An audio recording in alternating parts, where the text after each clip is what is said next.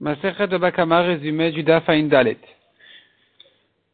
On s'est arrêté sur une discussion entre Abaye et Rabba sur la question est-ce que Hakrashat Trilat Azama ou pas, c'est-à-dire les témoins ont voulu dire un tel et Chayav. On les a contredits, donc on n'a pas pu rendre Chayav sur un tel sans savoir qui a raison, qui a tort. Nous avons deux témoins contre deux autres. Sont venus ensuite des derniers témoins pour dire au premier vous êtes Zomémine, vous êtes des menteurs, vous étiez avec nous ce jour-là ailleurs. Et dans ce cas-là, la Torah aurait dit en général, zamam, vous devrez punir les faux témoins comme ce qu'eux-mêmes ont voulu punir le condamné. La question qui se pose ici, sachant que leur témoignage est tombé à cause de la contradiction des témoins, est-ce qu'on les rend quand même chayav euh, de kacher zamam? Ils sont chayav ces faux témoins-là, oui ou non? Et Rava a voulu dire que oui. La Gemara avait ramené toute une preuve, selon Rava, qui a été repoussée d'après Abaye, qui d'après donc Abaye, il n'y a pas de preuve de là de dire qu'ils sont chayav. La Gemara avait traité donc dans le cas de, cette longue braïta de la preuve, comme on avait ramené dans le précédent, c'était le cas de quelqu'un qui avait un maître qui avait frappé son esclave, il lui a cassé la dent et l'œil, et la question est qu'est-ce, qu'est-ce qui s'est passé d'abord? Est-ce que d'abord la dent et ensuite l'œil, donc il doit lui payer l'œil, parce qu'il s'est libéré avec la dent, et ensuite il doit lui payer l'œil, ou d'abord, l'œil et ensuite la dent, et donc il s'est libéré avec l'œil, il ne lui doit qu'une dent.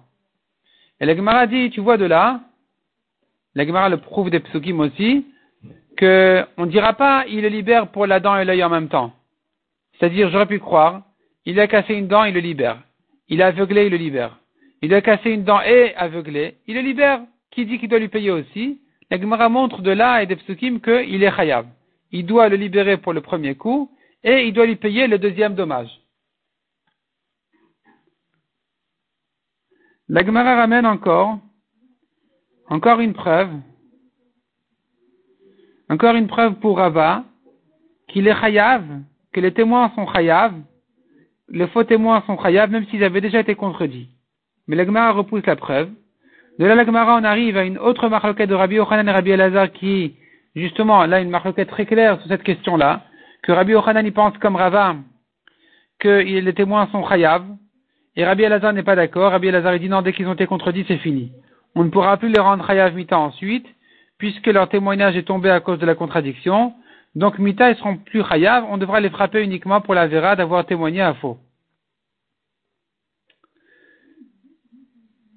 Mishnah suivante. Quelqu'un qui a volé d'après deux témoins. Donc sur le vol, il y a deux témoins, mais sur la shrita ou la vente, ensuite, il n'y a qu'un seul témoin ou bien lui-même. Dans ce cas-là, il n'aura pas à payer les 4 et 5, parce qu'on n'a pas de témoin sur la vente ou la shrita, il n'aura à payer que le double. De même dit la Mishnah, s'il a volé égorgé pendant Shabbat, il est chayav mita, donc il ne paye pas. Il ne payera pas pour la shrita. Il payera que sur le vol le double. Il a volé égorgé pour la Vodazara, pareil, il paye le double pour le vol, il ne payera pas les 4 et 5 pour la shrita. Il a volé de son père et il a hérité. Ensuite, il a égorgé ou vendu. À nouveau, il payera que le double aux autres héritiers. C'est-à-dire, il se partagera avec les autres héritiers. Mais il ne payera pas sur la shrita ou la vente, il n'aura pas ajouté encore les, les 4 et 5, les, les 3 de plus. Il a volé, il a été makdish, le voleur a été makdish le vol, et ensuite il a fait la shrita où il a vendu. À nouveau, il ne paye que le double, il ne payera pas les 4 et 5, parce que c'était Ekdesh. Rabbi Shimon ensuite dit une halakha qui sera expliquée dans la Gemara, on va la laisser pour la Gemara. La Gemara déduit de la Mishnah. La Mishnah a dit, si on a un seul témoin sur la shrita, ou que lui-même a avoué, il n'est pas chayav sur la shrita. Il n'aura à payer que sur le vol, sur quoi on a deux témoins. Mais sur la shrita, non. Et la Gemara dit, mais s'il y a un seul témoin, c'est évident qu'il n'est pas chayav. Donc c'est pour t'apprendre que de même que s'il y a un seul témoin, il va s'associer avec un deuxième qui arrivera ensuite. De même quand il a avoué, si ensuite il y a deux témoins qui viennent dire, mais on lui on l'a vu faire la shrita, il sera chayav. Donc tu vois de là, un, un grand principe, tu vois de là, celui qui a avoué sur une amende, comme dans ce cas-là, un homme a avoué sur quelque chose qui n'est pas vraiment chayav. Quand on lui dit de payer les 4 et 5, c'est pas, c'est pas ce qu'il aurait dû payer normalement. C'est plus que ce qu'il a fait. Il paye 4 et 5, c'est bien plus, c'est une amende, c'est un knas. Il est modé biknas, il est pas tour. Quand il est pas tour, c'est que s'il n'y a pas de témoins qui sont arrivés ensuite. Mais s'il est venu avouer et ensuite il y a des témoins qui sont arrivés, il sera chayav. De même que s'il y a un témoin qui a dit, il peut s'associer ensuite avec un autre témoin, même si le témoin seul n'était pas suffisant. De même qu'on lui a avoué qu'ensuite il y a deux témoins qui sont arrivés, il sera donc chayav.